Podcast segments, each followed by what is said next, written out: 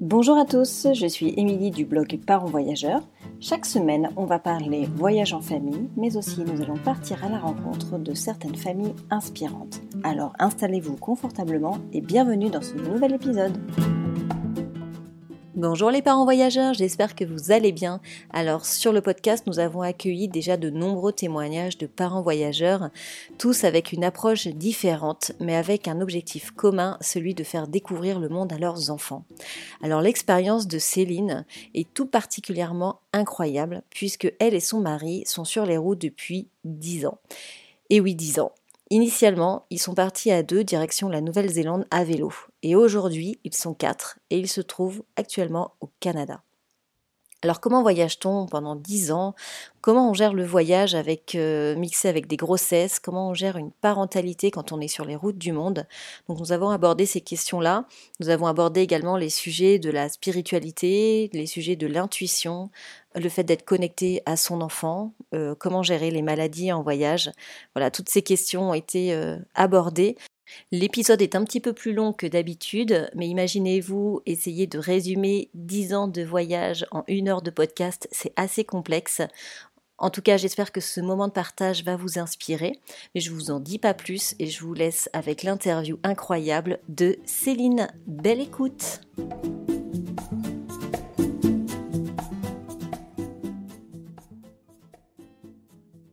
Bonjour Céline, merci d'avoir accepté mon invitation pour participer au podcast. Je suis heureuse de t'accueillir. Merci à toi, merci, euh, merci euh, de m'accueillir. Je suis très contente de partager euh, notre histoire. Alors ton histoire, elle est juste incroyable. Est-ce que déjà, pour commencer, est-ce que tu veux bien commencer par te présenter?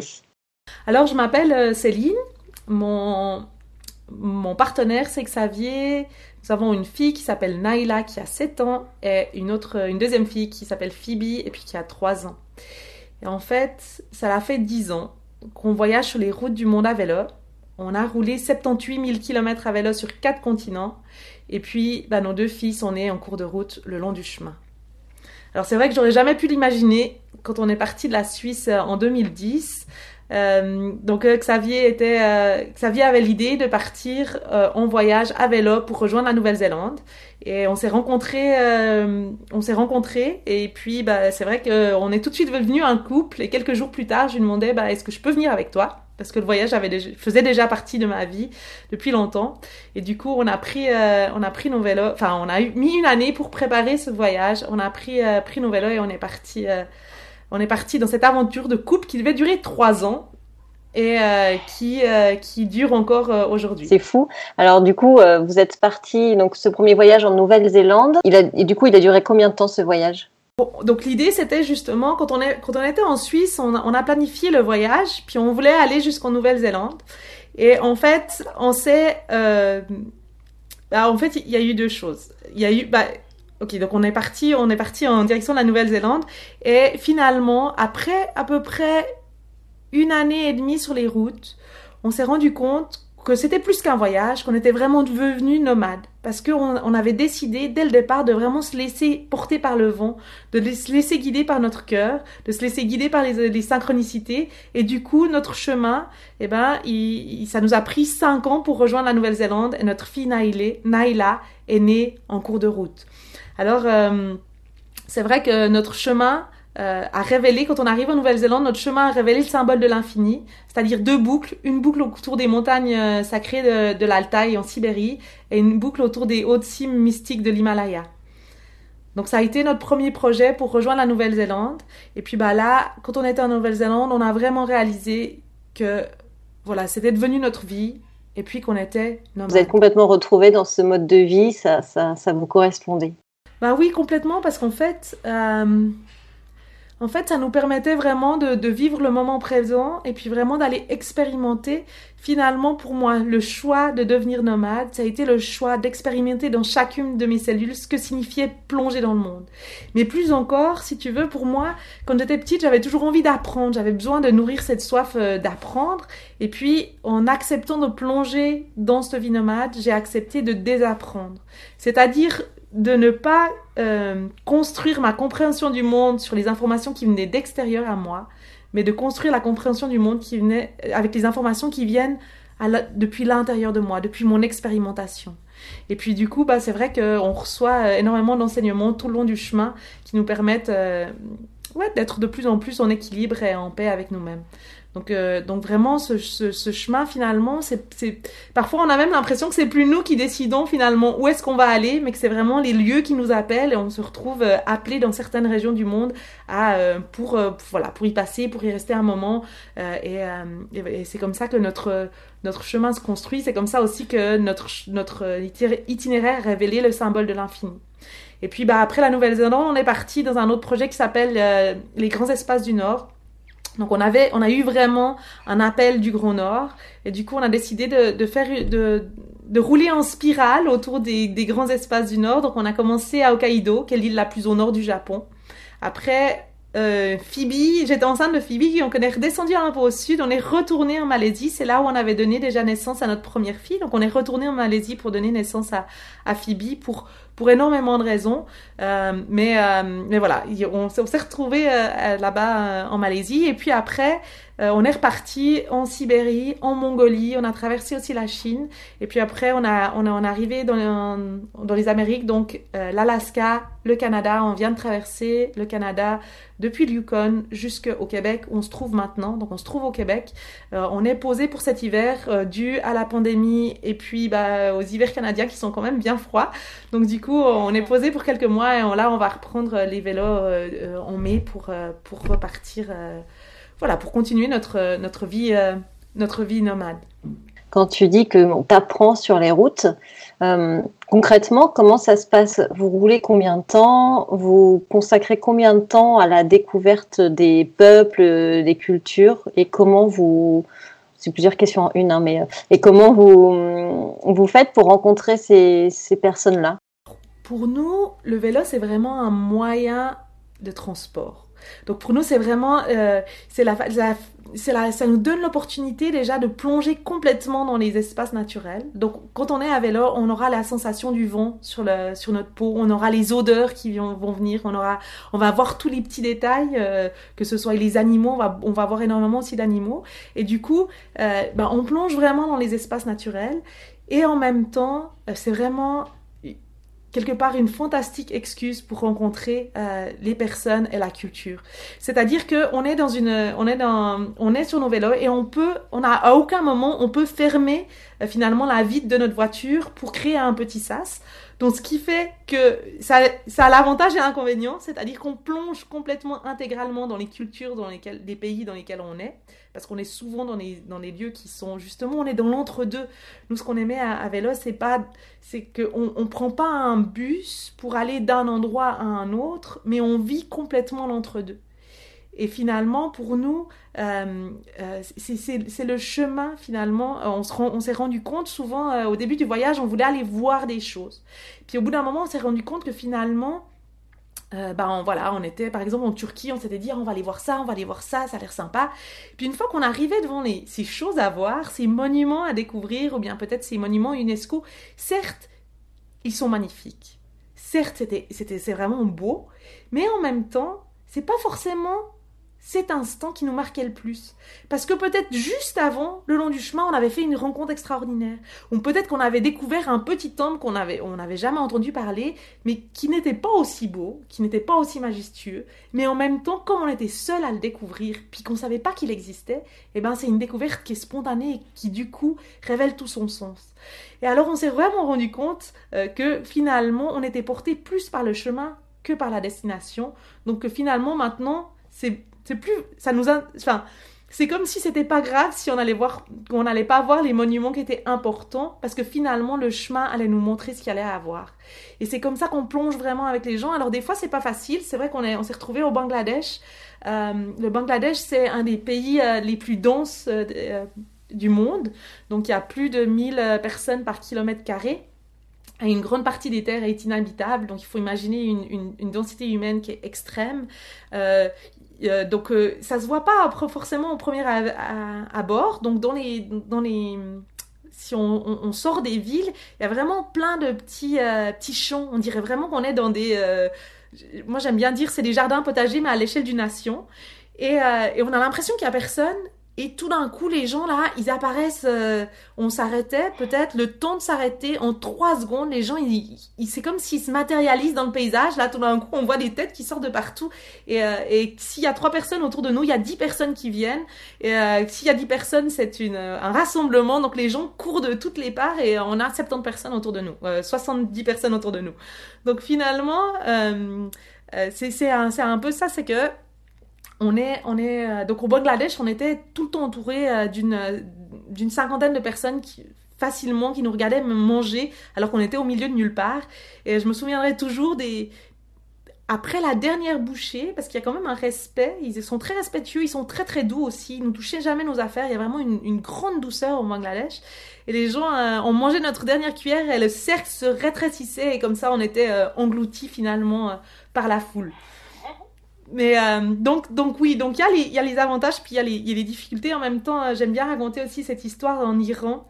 En Iran, un jour, on s'est arrêté euh, en vélo, et puis, et puis bah, là, on ne se serait jamais arrêté dans ce petit village parce que bah, bah voilà, c'était un tout petit village, et puis bah, tout le monde s'est retourné dès qu'on est arrivé. On s'est dit, bon, voilà, si on n'était pas à vélo, on se serait pas arrêté là. Mais on avait besoin d'eau. Et du coup, bah, c'était une obligation pour nous de nous arrêter. Et du coup, on a demandé à la personne qui était en face de nous, est-ce qu'on peut avoir un peu d'eau euh, pour... Euh, est-ce qu'on peut avoir un peu d'eau? Et là, euh, bah, la personne, la, la, femme nous a montré, donc les femmes étaient en train de faire la queue pour acheter du pain barbarie, qui est du pain qui, ça sent, il y a une odeur absolument fantastique, le pain barbarie est délicieux en Iran. Et là, elles nous ont montré le puits, donc on s'est dirigé vers le puits, et en fait, les 10 minutes qui ont été nécessaires à puiser l'eau ben, c'est comme si ça avait permis d'ouvrir, de créer une connexion finalement, d'ouvrir les barrières euh, euh, de la peur. Et du coup, on était invités pour avoir un thé. Et c'est souvent ça en vélo. C'est comme on arrive euh, et qu'on est souvent aussi autonome complètement, qu'on n'a pas besoin, on a notre tente, donc on dort principalement sous tente, on a, on a notre nourriture, donc on n'a on pas besoin de l'hospitalité, mais par contre l'hospitalité se fait naturellement. Donc c'est vrai que, bah, comme donc on est à vélo, on roule en général à peu près 50 km par jour. C'est une entre 50 et 60 km par jour. C'est une bonne moyenne pour nous parce que ça nous permet vraiment de pouvoir euh, euh, avancer, mais en même temps découvrir euh, ce qu'il y a à découvrir, découvrir les monuments, rencontrer les gens, être avec les gens. Et puis il n'y a pas de règle pour nous. La seule règle, c'est qu'on est ouvert à tout ce qui se présente. Donc, euh, on, va, euh, on va suivre euh, nos intuitions, on va suivre le vent, on va être ouvert. parfois, on va rester deux jours dans une famille. Après, peut-être qu'on va faire des, des, plus grandes distances et devoir rouler plus. C'est vrai que dans, les, dans les grands espaces du Nord, là, dans certaines régions aussi, on est vraiment dans des, des, des, coins plutôt reculés. Donc, on est vraiment dans les grands espaces sauvages. Et là, il va nous falloir parfois 70 km ou plus durant plusieurs jours pour pouvoir rejoindre soit des points d'eau ou des points de nourriture, que ce soit, par exemple, en Alaska en Mongolie, dans des déserts qu'on a traversés, au Tadjikistan, etc. Donc là, il nous faut vraiment rouler plus. Euh, là, actuellement, notre fille Naïla roule toute seule. Elle est euh, par moment tirée par une, une élastique pour l'aider à avoir un rythme plus régulier, puis quand ça va aussi un petit peu dur pour elle. Elle a aussi la possibilité de se mettre sur un système tandem qui s'appelle Follow Me, qui est derrière mon vélo. Et puis bah, Phoebe, elle a la possibilité soit d'être dans une charrette, euh, une charrette euh, Tulet, soit d'être derrière euh, mon système Follow Me, ou bien de rouler toute seule, parce qu'à 3 ans, elle, roule déjà toute seule, puis elle aime bien rouler sur les pistes cyclables toute seule lorsqu'il y en a. Et puis bah, chaque jour, donc ce qu'on fait, c'est que chaque jour, on, on, part pour l'inconnu. C'est-à-dire qu'on ne sait jamais où on va planter notre tente le soir même. Donc notre plus petite journée, elle a été juste de 3 km parce qu'on avait découvert un super euh, coin en Turquie, puis c'était un, magnifique euh, lac euh, salé qui était complètement, complètement asséché. Donc c'était vraiment très très beau. Et puis, et puis bah, du coup, bah, vraiment, on vit, donc on vit le, le moment présent parce qu'on peut pas se projeter finalement, on ne sait pas ce qu'il y a derrière le prochain virage. Et du coup, eh bien, on, chaque jour finalement est un commencement. C'est incroyable. Du coup, le matin, vous partez, vous dites, bah, on va, tiens, on va aller vers ce village-là. Enfin, dans quelle mesure tu ne prépares pas ton itinéraire? Tu vois, À un moment donné, tu es quand même obligé de le planifier un petit peu. Comment tu, comment tu choisis tes, étapes, en fait, tu vois? Le matin, tu pars et tu dis, euh, tu vas de ville en ville. bah, nous, justement pas. Nous, on va jamais de ville en ville. donc du coup, du coup, l'idée c'est vraiment. Euh, ah quand je dis de ville en ville, d'étape en étape. Ouais, en fait le truc c'est que euh, non, il y a dans il y a dans beaucoup de pays où il y a assez de nourriture régulièrement pour que ce soit pas un problème de devoir planifier. Donc on a une direction générale. Euh, mais on a aussi une longueur de visa qui fait que ça va, ça va changer notre rythme. Donc, par exemple, on peut avoir, euh, en Corée du Sud, on avait trois mois pour un petit pays, ce qui nous permettait vraiment, euh, voilà, d'aller suivre des petites routes, d'être à l'écoute des gens. De, de, souvent, on demande aux gens finalement où est-ce que, où ce serait sympa de, de, de, rouler, et on suit souvent les conseils des gens pour aller découvrir des choses. Donc, on, on se laisse porter comme ça. Et puis, bah, il y a des pays euh, comme la Chine où on avait trois mois pour rouler 6000 km. Donc du coup, ça change complètement le rythme. Là, euh, on était en couple, on a dû rouler, euh, passer 100 km par jour pour pouvoir sortir de la Chine à temps. Donc là, c'est vraiment un, rythme qui est complètement différent. On va essayer de suivre une ligne qui est un petit peu plus directe. en même temps, on a quand même réussi à faire des détours et on, a, on a vraiment appris. En fait, c'est une jolie histoire. C'est que quand on est arrivé en Chine, on était juste en couple, puis on s'est dit, bah, il faut vraiment, euh, voilà, on a envie d'aller rejoindre euh, le Pakistan, on va aller, euh, on va aller le plus rapidement au Pakistan. Et puis, on, a ouvert pour la première fois la carte de la Chine quand on était en Chine. Donc, on a ouvert la première carte. En fait, on en avait deux. On a ouvert la deuxième carte. Et c'était juste, c'était gigantesque. C'était plus, c'était un mètre et demi de long. C'était notre carte de la Chine, qui était une carte qui était pas vraiment très précise. Il y avait même des, des villes de plus de 6 millions d'habitants qui n'étaient pas notées sur ces cartes-là. Donc il faut imaginer que c'est vraiment grand la Chine, c'est vraiment très très vaste, c'est 6000 km. Et, euh, et du coup, quand on est parti de la Chine, on s'est dit, bah, il faut qu'on roule vraiment fort, on n'arrivera jamais, c'est pas possible. En plus qu'on avait uniquement un visa d'un mois qu'on pouvait éventuellement prolonger. Donc on n'était même pas sûr de, de vraiment du temps qu'on aurait en Chine. Et puis finalement, on est parti. Et le premier jour, on a roulé tranquille et on s'est arrêté et euh, on a rencontré un japonais qui nous a proposé de dormir dans son appartement qui était libre à, dans une tour au quatrième étage d'une grande ville avec une superbe vue. Il nous a dit, bah voilà, l'appartement est libre, vous pouvez rester autant longtemps que vous voulez. Et, euh, et, voilà, et ben nous, évidemment, euh, on avait envie de rouler, mais en même temps, on avait envie de profiter des opportunités. Donc on est resté euh, quelques jours, on a profité de visiter la ville, qui était vraiment une ville aussi euh, sympa, avec une, une rue euh, historique, une ruelle historique. Donc on s'est dit, bah on va prendre cette opportunité, malgré finalement cette, un peu cette pression qu'on s'était mis d'avancer. Puis après, on s'est dit, bon, bah, on va repartir. on s'est dit, mais vraiment, faut qu'on rentre tranquille. Et le lendemain, on a voulu rouler ces 100 km et on a fait un détour de 60 km parce qu'on s'est trompé. Parce qu'en fait, euh, en Chine, ben, des fois, avec la pollution et puis les, les routes, qui, on avait une, des cartes très, très euh, imprécises. On n'avait pas de GPS à ce moment-là. Donc, on n'avait même pas de téléphone, euh, téléphone portable. Et, et, du coup, on demandait aux gens et on s'est complètement perdu. On a fait 60 km de détour. Et ce jour-là, on a décidé qu'on n'allait pas tenter de traverser la Chine, qu'on allait juste faire, on allait vivre le moment présent qu'on allait essayer de rouler 100 km, mais que si on n'arrivait pas, on n'arrivait pas, puis qu'on allait profiter des opportunités. Et finalement, en ayant lâché, lâché cette pression-là, on a pu traverser toute la Chine. On est même passé par l'Himalaya, donc on est passé par des sommets à plus de, à des cols à plus de 4000 mètres d'altitude. Donc on a en plus fait des détours dans les régions euh, tibétaines euh, et himalayennes pour pouvoir euh, finalement traverser la Chine. Donc, donc, donc voilà un peu comment notre, notre itinéraire se construit le long du chemin.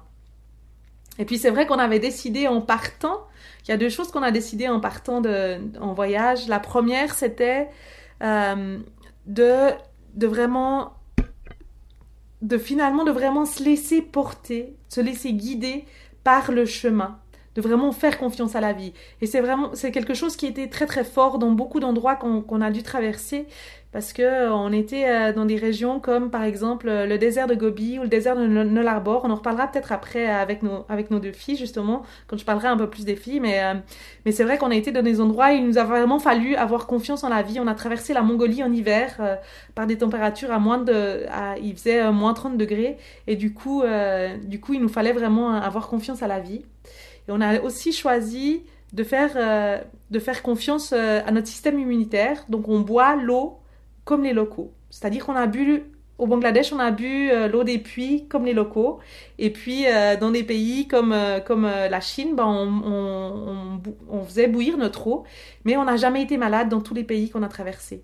Finalement notre système immunitaire de dormir tout le temps dehors, d'être dehors, de, de boire l'eau tout le temps parce que finalement on n'avait pas envie d'être invité chez les gens puis de voir leur dire ah bah non on peut pas rester euh, on peut ou bien on veut pas manger euh, on peut pas manger ça parce que ça a été nettoyé avec de l'eau euh, on sait pas euh.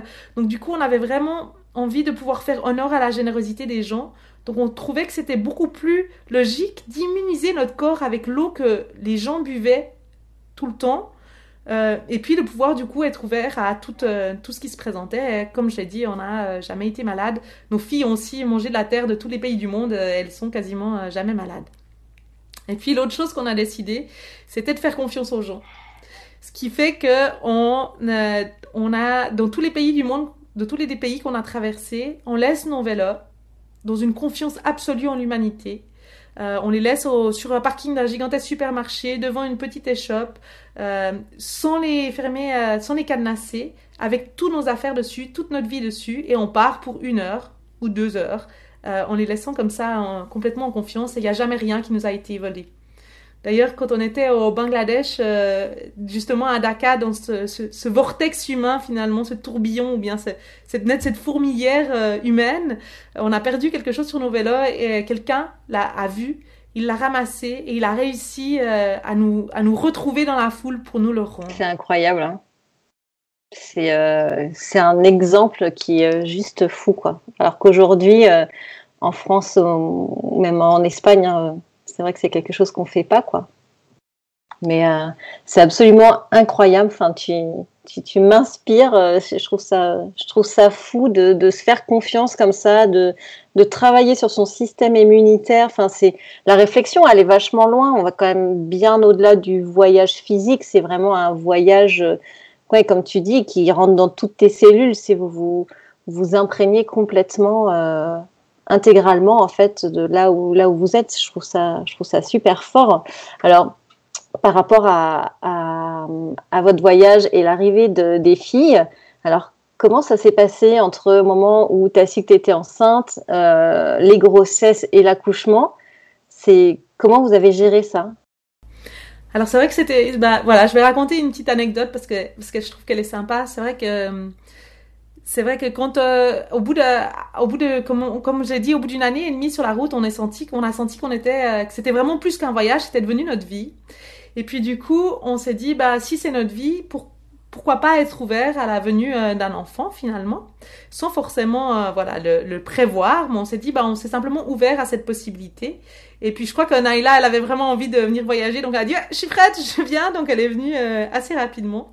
Et, euh, et en fait, euh, finalement, j'étais, euh, on était dans l'Himalaya. On était en train de, de, de faire un trekking dans l'Himalaya. Et là, j'ai eu l'intuition. Donc c'est vraiment, on était vraiment dans un endroit où il y a juste le silence et le souffle du vent. Et puis, euh, et puis on- entouré de ces gigantesques montagnes, euh, de la puissance de l'Himalaya. Et là, j'ai vraiment eu l'intuition que j'étais enceinte. Donc c'était bien avant qu'il n'y ait aucun signe qui puisse être visible. Et, euh, et quand, euh, quand j'ai reçu cette intuition, j'ai décidé d'attendre, d'attendre d'être au bon endroit. Et ce bon endroit, ça a été à 5500 mètres d'altitude, quand j'étais en face du mont Everest, et j'ai dit à Xavier qu'il allait être papa. Alors Xavier, il aime bien rigoler parce qu'il dit qu'il n'y avait pas d'endroit pour, euh, pour, euh, pour fuir. En même temps, ce que j'ai appris après, que j'ai trouvé incroyable, c'est que finalement, la, la, hum, comment le, donc ce que j'ai trouvé qui était incroyable, c'est que finalement, j'ai appris plus tard que le mont Everest, c'est vraiment, euh, il s'appelle Cholomunga pour les peuples euh, tibétains qui, qui ont vécu depuis des générations autour du mont Everest, et ils, ils le considèrent comme la mère sacrée du monde.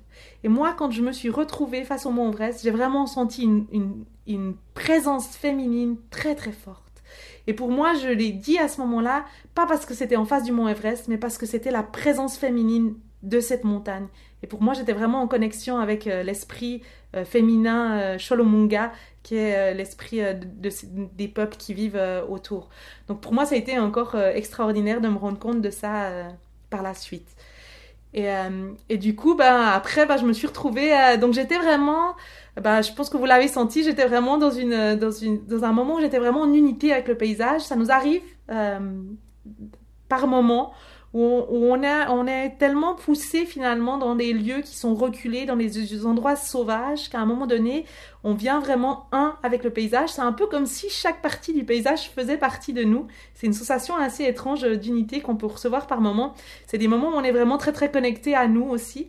Et, euh, et là, ça a été un moment pour moi, l'Himalaya, j'étais vraiment très très connectée euh, à moi. Et puis après, on est gentiment euh, descendu dans le, dans le monde humain, si je veux dire, dans le monde de la dualité. Donc, quand on arrivait à Katmandou, moi, il y avait énormément de peurs qui étaient aussi présentes. Et, et du coup, il a fallu faire avec ces peurs comment est-ce qu'on va prendre notre enfant sur les routes du monde? Alors c'est vrai qu'après, bah, il y a eu tout un cheminement qui s'est fait, un cheminement qui était surtout un cheminement, intérieur. Euh, et, c'est comme ça qu'on a, euh, on est arrivé euh, finalement à donner naissance à notre fille sur les routes du monde, c'est-à-dire pas vraiment sur les routes, mais que donner naissance en Malaisie à, notre première fille. Alors c'est vrai que comment est-ce que ça s'est passé? Bah, Pour moi, il y a eu un, je pense, une rencontre qui a été vraiment significative. C'est qu'à un moment donné, euh, j'ai appris, euh, j'ai entendu parler d'une personne qui faisait euh, la parole au bébé, qui, s'appelle Brigitte Denis, et qui utilise la communication, qui utilise une forme de communication à travers la kinésiologie appliquée pour pouvoir faire une communication avec son enfant. Et en fait, c'est quelque chose que j'utilise maintenant euh, tout le temps avec mes filles, que j'ai utilisé aussi quand elles étaient euh, finalement quand elles étaient fœtus, donc quand elles étaient à l'intérieur de moi, quand j'étais enceinte d'elles. Euh, et c'est une communication connectée, c'est une communication intuitive qui me permet de pouvoir communiquer avec mes enfants, où le but ce n'est pas de moi parler, mais d'être à l'écoute de ce qu'elles ont à dire. Et du coup, je vais me connecter avec finalement la, part d'elles, la sagesse intérieure, leur sagesse intérieure, si on veut bien et euh, je vais pouvoir euh, recevoir des informations par rapport à ce qu'elles vivent. Euh, et, du coup, c'est ça qui nous a aussi permis, pour moi, c'est ça qui m'a permis de pouvoir communiquer. Cette communication m'a vraiment aidé à pouvoir prendre mes filles sur, les routes, sur les routes du monde. Ça m'a aidé aussi, c'est vraiment impressionnant parce que souvent on dit que les, les maladies sont des messages du corps. Les, rares fois où Naila et Phoebe étaient malades, souvent une communication intuitive avec elle faisait que ça, le, problème, euh, le problème était guéri euh, dans les deux, deux prochains jours, quoi. C'est vraiment impressionnant, la vitesse. Alors, je vais peut-être donner un, exemple, peut-être aussi, pour être plus concrète. Euh, par exemple, euh, donc cette communication connectée, c'est vraiment simplement se connecter avec son enfant, euh, notamment ça peut être par le test musculaire. Maintenant, j'utilise plus le test musculaire, mais ça peut être une, possibilité. Et puis le but, c'est vraiment d'aller. Bah, il y a une méthode d'ailleurs qui a été faite pour les parents, par exemple, qui s'appelle la communication connectée de Frédéric Laloux et puis Hélène Guérin. Et le but, c'est vraiment d'aller se connecter à son enfant. Alors, par exemple, une fois, quand Naila était toute bébé, euh, un jour, elle a vraiment pleuré énormément. C'était une de ces de ces crises où tu sais quand t'as ton enfant qui pleure dans tes bras puis tu sais plus quoi faire quoi. Euh, il a été aux toilettes, il a il a mangé, euh, il a dormi, puis bah là tu sais juste plus quoi faire puis t'as l'impression que c'est il a mal quoi. Parce que c'est des cris qui sont tellement forts, tu te dis c'est pas possible, il, il, doit juste avoir mal quoi. Il y a quelque chose qui va pas. Et puis bah là je me suis il y a quelque chose en tout cas. Puis là, je me suis dit, bah, je vais me connecter, puis je vais voir. Donc, Xavier l'a pris parce que moi, j'étais pas c'était pas possible pour moi de me connecter avec Naïla qui était dans mes mains. Euh, et je l'ai prise, et l'information qui m'est venue, et ça a été assez extraordinaire pour moi, c'était je t'aime. Et ce qui était le plus extraordinaire, c'est qu'au moment où mon corps a intégré l'information, c'est-à-dire, tu sais, quand tu sens le petit frisson qui monte dans tes, le long de ton corps parce que tu, tu vois, tu reçois un message comme ça, ton bébé qui te dit je t'aime, tu as le message qui te vient là, tu as les frissons qui montent. Et eh bien, à ce moment précis, euh, Naila arrête de pleurer. Et elle est complètement apaisée. Et en fait, c'est ça que je me suis rendu compte, c'est qu'il y avait énormément de fois où notre, mon bébé parle, me communiquait des informations qui étaient positives. je me suis dit, tu te rends compte les nombres de fois où tu prends ton bébé en disant mais pleure pas, pleure pas, alors qu'en fait il est juste en train de nous dire mais je t'aime. Et, et c'est ça qui est extraordinaire pour moi, c'est que c'est la première fois où, euh, mais, mais, parce qu'on a souvent des intuitions, on reçoit des intuitions, mais souvent, on n'arrive pas à les confirmer tout de suite. C'est-à-dire qu'on va les confirmer, mais plus tard dans le temps, on va dire ah ben oui, en fait cette intuition je l'avais eue, ou bien ah oui, je savais que c'était juste, puis en fait ça s'est confirmé. Mais là, c'est comme si les intuitions qu'on recevait avec les enfants, elles peuvent être tu sais, confirmées instantanément. C'est la première fois où mes, mes, vraiment mes intuitions ont été confirmées instantanément, et ça a été à de, à de nombreuses reprises en fait c'est comme ça que ouais, ben maintenant j'accompagne des enfants, des femmes enceintes, puis aussi des adultes euh, pour justement aller reconnecter avec cette voix intérieure, puis justement être euh, finalement aussi une parole euh, de l'enfant, du bébé ou du bébé même in, utero. Donc maintenant je me suis rendue disponible pour finalement faire des accompagnements là-dedans. Et puis bah puis bah voilà. Alors comme je l'ai dit, cette manière de faire, cette connexion communication connectée, ça nous a permis vraiment de prendre nos filles sur les routes du monde. Parce que quand elles avaient juste 5 mois, donc quand Phoebe a eu juste 5 fois, puis quand Naila avait juste 5 mois, on les a repris sur les routes du monde. Et là, c'était vraiment difficile parce que euh, on avait 15 millions de questions. Parce que le voyage, c'est une chose, mais devenir parent, comme tu le sais, c'est un voyage en soi. Et du coup, on a dû euh, vraiment, tout d'un coup, on avait, euh, on avait toutes ces peurs. Il fallait qu'on a qu'on mette l'allaitement avec euh, bah, les, les, les, changements de temps, la vie nomade, euh, savoir où on allait dormir, parce qu'on sait jamais où on va dormir, avec euh, tout d'un coup les besoins de notre fille, nos émotions qui, qui allaient dans tous les sens, avec le, le, plongeon dans une culture, une nouvelle culture. Donc il fallait qu'on allie tout ça, on s'est dit mais comment on va faire? Et à un moment donné, on a dû vraiment laisser aller toutes les questions qu'on avait parce qu'on connaissait personne qui avait aucune réponse pour nous. On connaissait personne qui avait fait cette expérience avant. Donc on a vu vraiment lâcher toutes les questions qu'on avait. On a dû partir et vraiment dû faire confiance en la vie. Et euh, donc ça a vraiment été un allègement que ce soit finalement physique pour euh, bah c'est sûr quand on a un enfant au début puis qu'on est un peu posé parce qu'on s'est quand même posé deux mois avant la naissance puis cinq mois après on avait quelques affaires et on a dû réduire au strict minimum pour pouvoir partir avec nos enfants sur les routes et en même temps, on a dû vraiment laisser tomber tous nos doutes pour pouvoir vraiment faire confiance dans la vie et, euh, et partir. Et le but, c'est que c'était pas pour nous, c'était pas un challenge, c'était pas on devait partir, c'était on va essayer. On va essayer de partir, on va essayer de trouver un équilibre dans le mouvement. Et si on le trouve, tant mieux, puis s'il le trouve pas, c'est pas grave, on va se réinventer d'une autre manière. C'est génial, hein c'est génial d'avoir cet état d'esprit et de se dire, euh, accepter à un moment donné que tu n'as pas les réponses à tes questions et que tu es obligé de lâcher prise et te faire confiance en tant que parent. C'est un exercice qui est hyper compliqué, euh, je trouve, pour un, pour, un, pour un premier enfant. Et hum, de ce fait, du coup, vous avez repris euh, les routes au bout de cinq mois. Donc, c'est vrai que c'est hyper, hyper tôt. Vous avez repris la route dans quel pays? Enfin, vous étiez en Malaisie, mais vous aviez repris euh, dans quel pays votre chemin? Ouais, je, veux juste revenir sur ce que tu disais, se faire confiance. En fait, finalement, ça a été ça qui a été génial pour nous. C'est que le fait qu'on était sur les routes du monde, on s'est rendu compte, durant la grossesse, euh, ben que euh, il y avait plein de, de choses qu'on devait faire pour la grossesse, qui étaient, mais que dans chaque pays, ça changeait. Donc on s'est rendu compte que finalement, tout ce qu'on devait faire, ça changeait aussi en fonction des cultures. Donc on s'est dit, finalement, il n'y a pas beaucoup de choses qu'on est obligé de faire. Donc c'est ça qui nous a permis de se rendre compte qu'il y avait une ouverture, puis qu'on avait surtout le choix de pouvoir se positionner sur ce qu'on voulait et ce qu'on voulait pas. On avait le choix de décider qu'est-ce qui était le plus juste pour nous. Et c'est ça qui a aussi mis cette graine de choisir finalement de plus euh, aller chercher les informations qui étaient à l'extérieur, de plus se faire imposer les informations de l'extérieur, mais de dire qu'est-ce qui est juste pour moi aujourd'hui? Pas en lien avec euh, ma tête forcément, mais en lien avec mon cœur. Qu'est-ce qui est juste pour moi dans mon cœur? Qu'est-ce qui est juste pour mon enfant maintenant? Et du coup, c'est vrai que ça nous a fait une forme de parentalité qui est complètement différente et qui est vraiment basée sur, ok, qu'est-ce que je ressens qui est juste pour moi maintenant? Qu'est-ce que je ressens qui est juste pour mon enfant maintenant.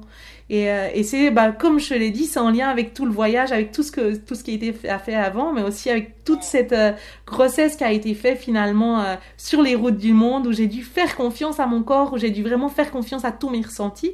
Et, et c'est comme ça qu'on a pu vraiment prendre nos, nos filles sur bah, Naila. Avec Naila, on est parti, on est parti. Donc on est monté, on était à Penang en Malaisie. C'est une petite île au nord ouest de la Malaisie on est remonté sur la Thaïlande, on a traversé la Thaïlande, on est arrivé sur le Cambodge, on a traversé le Cambodge, on est remonté sur le Laos jusqu'en Chine. Donc on est remonté, on s'est retrouvé après sur la route du thé et des chevaux, qui est une route euh, euh, mystique euh, en Chine qui relie finalement la région des, des jusqu'à la jusqu'à Lhasa. Et nous, on a pris une grande partie cette route du thé et des chevaux pour arriver dans les hauts sommets de l'Himalaya et là, euh, ben, quand on était aux portes justement de ces espaces sauvages, on s'est fait un petit peu euh, claquer la porte au nez, c'est-à-dire que ces espaces se sont refermés pour nous. Notre visa a été refusé, l'expiration de notre visa a été refusée, on a dû sortir rapidement euh, de la Chine. Euh, mais c'est pas grave, c'était peut-être qu'on était, euh, c'était pas le moment pour nous d'y aller donc voilà, après on est reparti. Euh, donc donc c'est vrai qu'aussi, moi j'aime bien raconter que qu'on se fait vraiment guider le long du chemin et qu'il y a vraiment des synchronicités qui se mettent en place pour nous amener le long du chemin. Et euh, et, et j'aime, ben voilà, peut-être que je vais raconter cette cette histoire en Chine. Donc en Chine, on s'est fait euh, fermer les portes de la Chine. Là, c'était vraiment euh, très très difficile et on savait plus où on devait aller. Et là, petit à petit, on a eu une image qui est venue sur Taïwan. Et comme euh, Taïwan, c'est à l'autre bout de la Chine, on n'avait jamais le temps, euh, le temps qu'expire notre visa, on n'avait jamais le temps de nous retrouver jusqu'à Taïwan. Donc on s'est dit, bon, on va prendre, euh, on va prendre un train. Et là, on sait, euh, nos, nos vélos nous ont pas suivis. Nos vélos, ils ont été complètement ailleurs. Et il nous a fallu, ils sont retrouvés 300 km au nord, dans un endroit introuvable sur une carte. c'était vraiment, c'était le cirque. Enfin bon, ça a été vraiment très très compliqué pour nous de retrouver nos vélos avec tout notre matériel. Et euh, quand on a réussi à mettre la main sur nos vélos, on était 300 km plus au nord de où on devait être. Notre ferry, euh, on pouvait jamais le prendre, on, on pouvait pas prendre le ferry qu'on pensait prendre pour aller à Taïwan. Du coup, fallait qu'on trouve une solution. Dans l'urgence, on a trouvé un petit bateau qui nous amenait sur des petites îles qui s'appellent les îles Matsu, qui sont, qui appartiennent au territoire de Taïwan. Mais ce qui était génial, c'est que si on avait pris notre, nos, si on avait pris le ferry comme on pensait prendre, on serait arrivé dans une ville à Taïwan qui s'appelle Kaohsiung, qui est au sud de Taïwan. On serait arrivé le jour même d'une gigantesque explosion qui a, euh, qui a détruit une partie de la ville. Et le fait qu'on soit passé ailleurs a fait qu'on a évité cette, euh, cette explosion. Donc c'est ça qu'on aime dire, c'est qu'on a vraiment l'impression, à force de faire confiance à la vie, à force d'être ouvert aux synchronicités qui nous entourent, on a vraiment l'impression que par moment, on est guidé euh, vers le bon chemin. Et c'est comme ça qu'on a pu traverser euh, le désert de Gobi avec nos deux filles. Donc on a traversé le désert de Gobi en Mongolie, qui est considéré comme l'un des plus euh, des déserts les plus euh, les plus comment? Les plus froids au monde. Il y a 90 degrés de différence entre l'été et l'hiver, donc c'est vraiment des températures à plus 45, moins 45. C'est vraiment euh, très très très très aride. D'ailleurs, euh, j'ai vu euh, dernièrement que tu as interviewé quelqu'un, je me souviens plus de son nom, je suis désolée, je m'excuse, mais qui, est, qui a traversé le désert de l'Arbor en, en voiture, que c'était une des expériences extraordinaires qu'elle a fait en voiture. Mais c'est vrai que bah, nous, on avait on a traversé le désert de Nullarbor en vélo avec notre fille d'une année. Euh, Naila avait une année qu'on a traversé le désert de Nullarbor. C'était aussi une grande aventure. Je ne sais pas si on aura le temps d'en parler euh, cette fois. Mais voilà, on est au, désert de Gobi. Et là, on a traversé le désert de Gobi. Et c'était pas une décision qui était mentale. C'était vraiment un appel de notre cœur d'aller découvrir cette terre. Et du coup, on s'est renseigné, évidemment, on se renseigne sur les vents dominants, sur les points d'eau. On avait une, vieille carte de tous les vieux points, euh, vieux euh, puits euh, soviétiques, si jamais. On avait, on avait, voilà, on avait tout plein d'infos qu'on avait regardées. Mais à un moment donné, on est obligé de se poser pour savoir qu'est-ce qui est juste pour nous. Est-ce que c'est un défi qui est possible? Est-ce que c'est juste? Ou bien est-ce que c'est pas ok pour nous? Alors on l'a fait, mais ça ne veut pas dire que dans le futur on le referait, parce que c'est toujours en fonction de ce qu'on sent sur le moment. Et là, c'était ok pour nous et on est parti. Naila, elle avait, Phoebe, elle avait juste une année. Euh, Naila, elle avait 5 ans et on a pris nos deux filles, traversé le désert de Gobi. Et ce qui était incroyable, c'est qu'on peut imaginer que le désert de Gobi, c'est euh, c'est euh, bah oui, c'est, on avait, alors il y avait notre partie à nous. Je vais pas raconter notre partie à nous, je vais raconter la partie des filles. C'est-à-dire que les filles, elles se sont rendues, elles ont plongé. Donc on s'inquiétait pour elles à cause du le rayonnement solaire. Il y avait les vents qui sont absolument puissants là-bas. On a eu des températures qui étaient en dessous de zéro euh, toute la fin de la traversée, jour et nuit. Euh, il y avait des épines qui leur arrachaient les pieds, mais en même temps, elles, elles ont complètement entré en immersion avec la terre. C'était absolument fabuleux de les voir. C'est comme si elles avaient touché la, magie du désert. Tu sais, cette magie qui sort vraiment de l'invisible. Et quand on est sorti du désert, Naila, elle a, pendant des mois, elle n'arrêtait pas de demander, mais quand est-ce qu'on retourne au Gobi?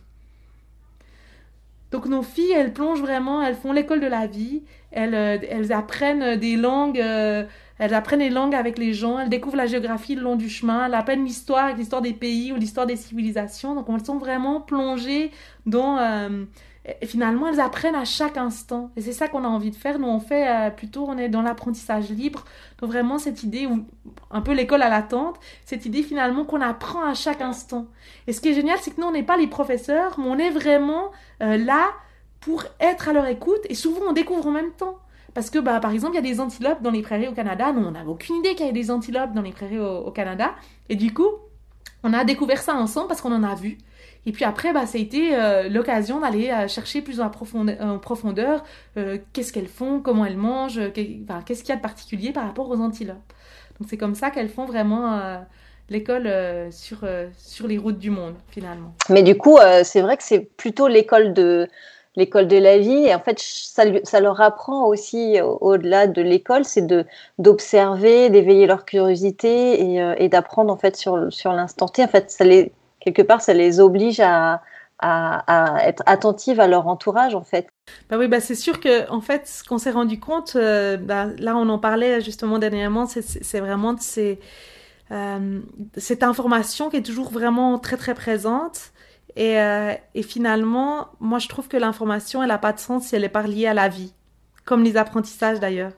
Et du coup, bah là, Naila et Phoebe, vraiment, elles sont liées à, ces apprentissages. Et, et, ce qui est génial, c'est qu'elles vont pas apprendre, euh, elles apprennent des concepts par l'expérience. Elles apprennent ce que c'est un désert parce qu'elles l'ont traversé.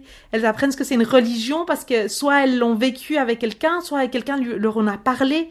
Donc c'est vraiment, elles les vivent, ces concepts-là. Donc pour elles, c'est plus quelque chose qui est abstrait, mais c'est quelque chose qui est vraiment concret, qui est intégré en elles. Donc c'est vraiment une autre, euh, une autre forme d'apprentissage. Et d'ailleurs, elles ont une notion d'interconnectivité au monde qui est extraordinaire parce qu'elles sont euh, tout le temps, euh, pour elles, eh ben, elles vont remercier, comme on est vraiment relié à la nature, elles vont remercier l'eau qu'ils vont leur apporter à boire ou l'eau dans laquelle elles vont pouvoir se baigner. Elles vont remercier l'arbre qui leur offre de l'ombre. Elles vont remercier le vent qui les pousse. Elles vont remercier des fois même chaque fois qu'elles prennent une branche ou elles prennent une petite fleur, bah, souvent elles vont, elles vont demander à l'esprit de, de l'arbre si elles peuvent prendre euh, une branche. Donc il y a vraiment une notion de faire partie de quelque chose qui est vraiment plus grand qu'elles.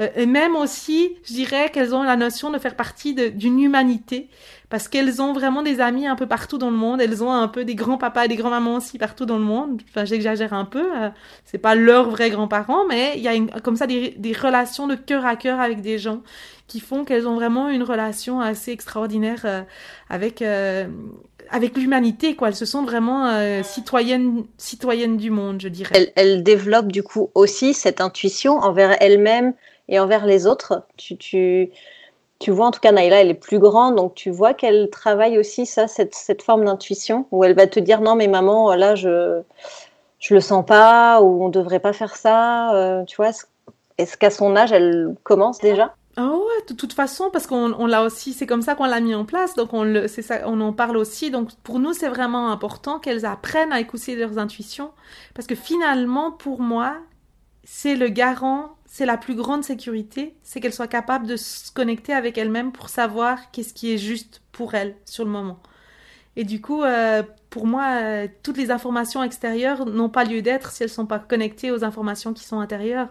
Donc c'est là, pour moi. Euh, euh, pour moi, va finalement être en sécurité, c'est vraiment être capable de dire ok, euh, je me sens bien ici, je me sens pas bien ici, je me sens bien avec ces personnes, je me sens pas bien avec ces personnes. Finalement, on, a tous cette capacité-là, seulement euh, des fois on l'a oublié, et surtout on nous a appris plein d'autres manières d'être. mais si on est capable d'écouter nos enfants quand ils nous disent des choses, tu vois, d'écouter, mais même des choses toutes bêtes, genre, tu sais, là il fait froid dehors, tu dois mettre une veste. Bah non, j'ai pas froid. Bah si tu sais, il fait froid, tu mets une veste. Bah non, il fait pas froid. Moi, j'ai pas froid. Bah écoute, écoutons notre enfant qui nous dit non, moi j'ai pas froid. Je suis ok. Là, à l'intérieur de moi, ça dit ok. Peut-être dans trois minutes, ce sera plus ok, mais là, c'est ok. Après, on peut lui dire, tu vois, là, euh, ce serait bien que tu t'habilles maintenant parce que peut-être qu'après, ce sera pas aussi facile, etc. On peut lui donner d'autres informations, mais qui sont pas en lien avec son ressenti, qui vont pas, en fait, entrer en négation avec le ressenti de ce que l'enfant est en train de, d'exprimer. Parce que souvent, ce qui arrive, c'est que l'enfant, les enfants, c'est vraiment des miroirs. Alors, c'est, non seulement ils ressentent, mais en plus, ils ressentent tout ce que les, les parents vivent. Et des fois, ça, on l'oublie un petit peu. Alors le problème, c'est qu'on se dit, ben nous on est les adultes, donc on doit garder ce qu'il y a à l'intérieur de nous, puis on ne doit pas mettre sur nos enfants ces histoires d'adultes. Mais en même temps, c'est nous qui jouons les enfants quand on fait ça. Parce qu'on demande à nos enfants qui sentent très bien que nous on va pas bien, de faire comme si rien n'avait, comme si de rien n'était. Ben c'est bizarre, maman, elle, je la sens vraiment triste, maman. Puis la maman, elle dit, bah non, je suis pas triste, c'est ok, là, tout va bien, euh, tout va bien. Puis bah, l'enfant, il va se dire, ah bah alors il faut pas que je dise, parce que maman n'aime pas quand je dis. Donc en fait, on lui oblige à soit se taire, ou bien à soit, ce qui est encore pire, se dire finalement, ce qu'il y a à l'intérieur de moi, c'est faux, parce que maman, elle a raison. Et c'est là qu'on commence finalement aussi à se déconnecter de son intuition, c'est qu'on se dit, bah finalement, tout ce que je ressens à l'intérieur, c'est pas juste parce que c'est pas validé par les gens qui m'entourent, donc finalement, c'est faux. C'est passionnant ce sujet. Euh, c'est c'est toute une vision des choses et c'est là où tu dis que euh, depuis tout petit, toi, t'ingurgites des informations et que naturellement, tu les transmets et que finalement, si tu, pour casser ce schéma, il faut vivre autre chose, il faut, il faut être déconnecté de ce, de ce quotidien. Est-ce que tu penses que si tu n'étais pas parti en voyage, si tu n'avais pas changé de vie, tu aurais trouvé ça? Je veux dire, est-ce qu'avant de partir en voyage, tu étais sensibilisé à Alors, je pense que j'avais en partie, j'avais déjà ça avant de partir, parce que ça faisait déjà partie de ma vie avant aussi. Je crois que la différence, c'est qu'avant, c'était des concepts, et puis de devoir les vivre, ça a été des expériences. Euh, quand on dit, on parle de la sécurité intérieure, il y a, beaucoup de gens qui parlent de la sécurité intérieure comme quoi la sécurité extérieure vient de notre sécurité intérieure. Alors c'est un pour moi, c'était un concept qui était clair, mais de pouvoir le vivre sur les routes du monde, lorsqu'on dort sous tente avec ses deux enfants, partout, dans tous les pays, et aussi euh, dans des espaces sauvages où il y a des ours, il y a des grizzlies, il y a des voilà, et ben c'est pas la même chose. Et du coup, de pouvoir sentir cette sécurité intérieure, se sentir en sécurité partout dans le monde, pour moi, ça vient vraiment d'une sécurité intérieure. Et, du coup, euh, bah, effectivement, c'était un pas de plus. Ça a vraiment été un pas beaucoup plus loin. Et ce qui fait que finalement, euh, maintenant, bah, si, si, on veut, c'est comme si toutes mes expériences, elles prouvaient que ce que j'avais compris avant, et eh ben finalement, c'est en lien avec ce que j'ai compris, mais en plus, finalement, c'est validé par tout ce que j'ai vécu. C'est encore beaucoup plus loin. De dire à quelqu'un, euh, ben notre système immunitaire, il est fort en fonction de notre système, il peut être, euh, notre système immunitaire est vraiment fort. Enfin, on a on a le pouvoir de guérison, mais de vivre dix ans sur les routes du monde en utilisant notre pouvoir de guérison, c'est pas la même chose. On n'a pas le même message après. Et donc, du coup, si tu veux, il est fort euh, maintenant. Bah, je, dirais que j'ai pris toute cette expérience euh, avec. C'est incroyable ça. Et juste une dernière question avant de, conclure. Euh, vous avez toujours dormi sous tente. À quel moment tu sais que l'endroit où tu, où tu vas dormir, il va être sécure pour vous? Parce que, comme tu disais, il y a la nature, il y a les animaux. Comment tu choisis ton bivouac en te disant, OK, ici, il n'y a pas de souci? Bah, en fait, à l'intuition, ouais. Donc, il y, a y a des choses qui sont. Il y a des éléments extérieurs, c'est-à-dire que bah, si on a besoin d'eau, faut peut-être qu'on soit près d'une rivière, ou bien sinon, faut qu'on prenne de l'eau avant pour pouvoir être dans un lieu où on a d'avoir un, d'avoir de l'eau avec nous. Il faut qu'il y ait un, un espace assez plat pour qu'on puisse y poser notre tente. Donc, il y a des éléments extérieurs. On aime être un peu à l'extérieur des routes parce qu'on n'aime pas forcément dormir à côté des routes. Déjà pour les, à cause des filles, mais en plus à cause du bruit, etc. On aime bien être dans notre petit cocon. Et, euh, et l'autre chose, c'est que l'important pour nous vraiment, mais le plus important pour nous, c'est l'intuition. C'est comme ça qu'on va choisir un lieu. On, ça nous est arrivé déjà de trouver un lieu, puis de juste d'arriver, puis de dire ah bah ça c'est un bon lieu, puis de se dire bah non, là on va pas, on va pas bien dormir, ça va pas être ok pour nous, et de repartir de recharger les bagages pour repartir, pour dire ben, on va aller dormir dans un autre lieu où on se sentira mieux. Donc pour nous, vraiment, on, fonctionne euh, à l'intuition. Ah, je, trouve ça incroyable. Euh, du coup, la suite, euh, la suite du voyage, là, vous allez reprendre. Est-ce que dans ta tête, il y a une date de fin de voyage ou c'est pour toi, dans ta tête, c'est ça continue? En fait, la route continue jusqu'à ce que vous en ayez plus envie finalement alors, euh, bah, c'est exactement ça. C'est que finalement, on n'a on pas de route de fin. Pour nous, de date de fin, pour nous, c'est vraiment notre manière d'être. Donc, on, on, on sent bien en tant que nomade. Euh, on trouve que, on trouve extraordinaire de pouvoir passer tout notre temps avec nos enfants, d'être présent, d'être là, de vivre le moment présent, euh, de pouvoir euh, découvrir euh, finalement les cultures du monde, les paysages de notre terre avec elles. Et puis, ben, pour nous, c'est important d'être en équilibre. Donc, le jour où l'un de nous n'est plus en équilibre, et euh, a besoin de quelque chose d'autre, on va être à l'écoute de ce besoin-là. Ça pourra être peut-être des petits changements, mais ça pourra être aussi à un moment donné être des grands changements. Et, euh, et à ce moment-là, eh ben, on se, on, on, on, réussira. Enfin, finalement, on a créé cette vie nomade. Il n'y a pas de raison qu'on ne crée pas une autre vie. Donc, il y aura jamais un retour, mais il y aura vraiment la création d'une autre manière, manière d'être et de vivre. Et donc, euh, pour nous, c'est pas, ce sera jamais un, arrêt, mais juste la, une continuité et, la, transformation pour quelque chose d'autre quand ce sera euh, le juste moment, si un jour il y a un juste moment. Je vais peut-être juste faire une petite parenthèse parce que souvent les gens nous demandent euh, comment est-ce qu'on fait pour vivre. Euh, bah, finalement, notre... Ouais, pas de problème. Finalement, notre vie, c'est vraiment d'être nomade. Et, euh, et, du coup, euh, bah, c'est vrai qu'on fait des conférences, on, fait aussi des webinaires. Euh, donc voilà, pour des entreprises ou pour des, groupes de particuliers. Et on fait aussi, on a écrit un livre qui s'appelle Nomade au cœur des éléments, qui est disponible sur notre site. On a aussi écrit, cet hiver, on a écrit un deuxième livre qui sera un livre photo qui va sortir cet été, qu'on se réjouit de voir sortir d'ailleurs. Et donc, donc donc on fait des webinaires, euh, Xavier vend ses photographies, il y a énormément de photographies sur notre site. Euh, donc, euh, et puis on écrit des articles pour des magazines, que ce soit euh, sur le voyage, le voyage en vélo, la parentalité positive, aussi euh, ben, l'école à l'attente comme on l'appelle. Et puis, et puis bah, comme j'ai dit, on fait des accompagnements. Donc c'est tout plein de petites choses qui nous permettent finalement de vivre et de partager, mais surtout de partager et d'inspirer les gens à vivre leurs rêves.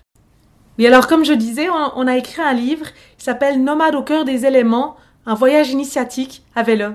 Alors, euh, on a décidé de ne pas euh, écrire selon la chronologie du voyage, mais vraiment de partir par rapport aux enseignements qu'on a reçus le long du voyage. Alors, on a partagé ces enseignements en euh, six grands enseignements qui correspondent à six éléments. Donc on a euh, pris les éléments, la terre, l'eau, le feu, l'air, et puis on a ajouté les éléments chinois euh, qui sont euh, le bois et puis le métal. Et du coup on a six grands enseignements qu'on a reçus le long du voyage et qu'on partage avec vous. Donc du coup c'est vraiment l'idée c'est vraiment d'aller au-delà de l'aspect voyage, on plonge à la fois dans les cultures qu'on a traversées, dans l'expérience, dans l'aventure, et en même temps dans ce qu'on en a retiré des apprentissages qu'on a reçus tout le long de la route. Alors ce, ce livre correspond aux, cinq premières années de voyage depuis la Suisse jusqu'à la Nouvelle-Zélande. Donc le mot de la fin pour nous, c'est vraiment de dire qu'il n'y a pas de limite à la vie qu'on peut créer et imaginer, même en tant que famille. Donc euh, j'ai envie de dire de ben euh, respirer la puissance de la terre pour vivre euh, pleinement votre vie et euh, apporter de la magie au monde. C'est un excellent mot de la fin. Bravo Céline, c'était super. Merci infiniment pour ton témoignage, c'était hyper intéressant. Et je te dis bah, à, très, à très bientôt. Ouais, ça marche. À très bientôt. Au revoir à tout le monde et puis magnifique journée. Merci, ciao. J'espère que cet épisode vous a plu. Je vous avais prévenu comme quoi il était différent et très inspirant, je dirais même carrément bluffant. S'il vous a plu, n'hésitez pas à le partager autour de vous, n'hésitez pas à le partager sur les réseaux sociaux ou bien lui laisser 5 étoiles sur votre plateforme d'écoute. Voilà, cela nous aide beaucoup à gagner en visibilité. Je vous souhaite une très très belle semaine et je vous dis à mercredi dans 15 jours. Ciao